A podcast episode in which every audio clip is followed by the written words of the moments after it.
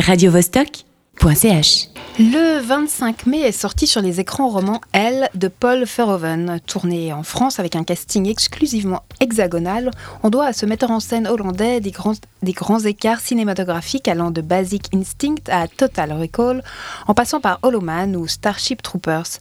Après des années d'absence et à presque 80 ans, que nous réserve ce dernier long métrage du réalisateur qui a rendu au pic à glace ses lettres de noblesse? Énormément de surprises et d'agréables surprises même.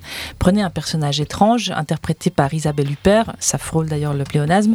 Faites-lui vivre euh, des situations horribles et insoutenables. Débrouillez-vous pour qu'il ne réagisse jamais comme attendu. Rajoutez-y de l'ironie, de la férocité, un peu de douceur et vous obtiendrez Elle, une œuvre bizarrement euh, comique, figurez-vous, alors que le film s'ouvre sur une scène de viol quand même. C'est plutôt étrange, non? Oui, alors c'est un autre adjectif qui peut coller chaque instant du film.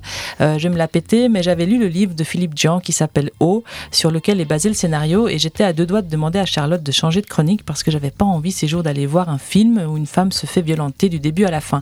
Eh bien, ma chronique, elle va tâcher de vous expliquer pourquoi j'ai bien fait de ne pas renoncer. Allez, vas-y, raconte. Alors, elle, c'est l'histoire de Michel. Isabelle Huppert, donc patronne d'une maison d'édition de jeux vidéo, très à l'aise financièrement. Elle gère son entreprise d'une main de fer avec sa meilleure amie et associée. Divorcée, elle entretient un peu tout le monde. Son ex-mari avec qui elle est restée en bon terme et qui galère après un best-seller qui date de Mathusalem. Et il y a son fils aussi, un dadais au grand cœur, euh, qui se fait complètement piétiner par sa copine hystérique enceinte d'un autre homme. Elle couche aussi, euh, Michel, donc avec le mari de sa meilleure amie. Et en bonne parisienne friquée et bourgeoise, elle habite une belle maison en banlieue. Elle est victime en plein jour d'une agression sexuelle extrêmement violente chez elle à la maison.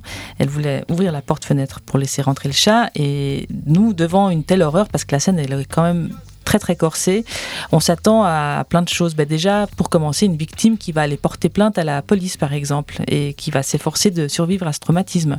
Eh bien, rien de tout ça. À aucun moment, on a l'impression que le personnage lutte pour sa survie. Elle prend un bain peinard après l'agression, commande des sushis et retourne au boulot comme si de rien. Verhoeven s'amuse à faire réagir Huppert de la façon la moins intuitive après un tel événement. Michel fait, enfin, Michel, donc le personnage interprété par euh, Isabelle Huppert fait des blagues caustiques, recadre ses employés qui la défient un peu trop et n'oublie pas de rester cynique avec sa mère, une nymphomane de 85 balais, qui lui annonce son intention de se remarier avec un jeune minet de 30 ans. Et c'est pas du tout affolé qu'elle va euh, s'acheter un spray au poivre au cas où l'agresseur repasserait par là. Et il repasse? Oui, et c'est parti pour une nouvelle scène insupportable, sauf que cette fois-ci, elle va blesser son, son, agresseur et que du coup, elle va savoir de qui il s'agit puisqu'elle le croise tous les jours, euh, vu qu'il va être un tout petit peu obligé de se balader avec un pansement à la main. Elle va prendre peur alors?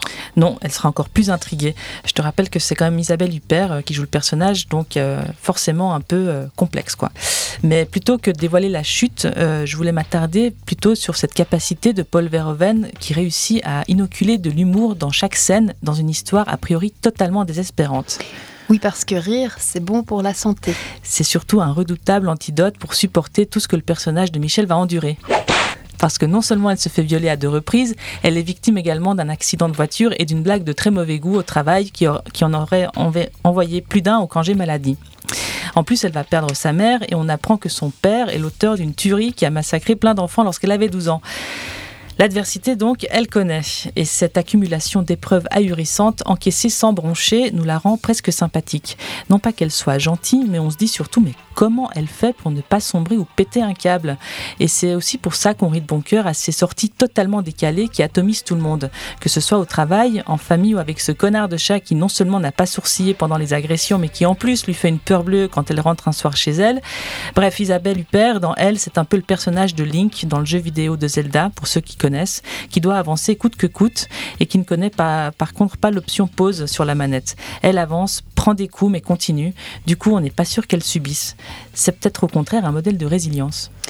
Ça devient presque philosophique là. Oui, mais je te promets que le film se regarde sans se prendre la tête pour peu qu'on accepte de ne pas juger les personnages. Mais c'est obligé de gamberger, euh, on est obligé de, gamberger après un tel film tellement Verhoeven nous bouscule avec la façon qu'il a de faire réagir ses personnages aux événements.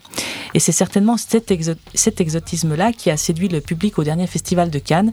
Le film est reparti bredouille, mais a eu droit à un très bel accueil.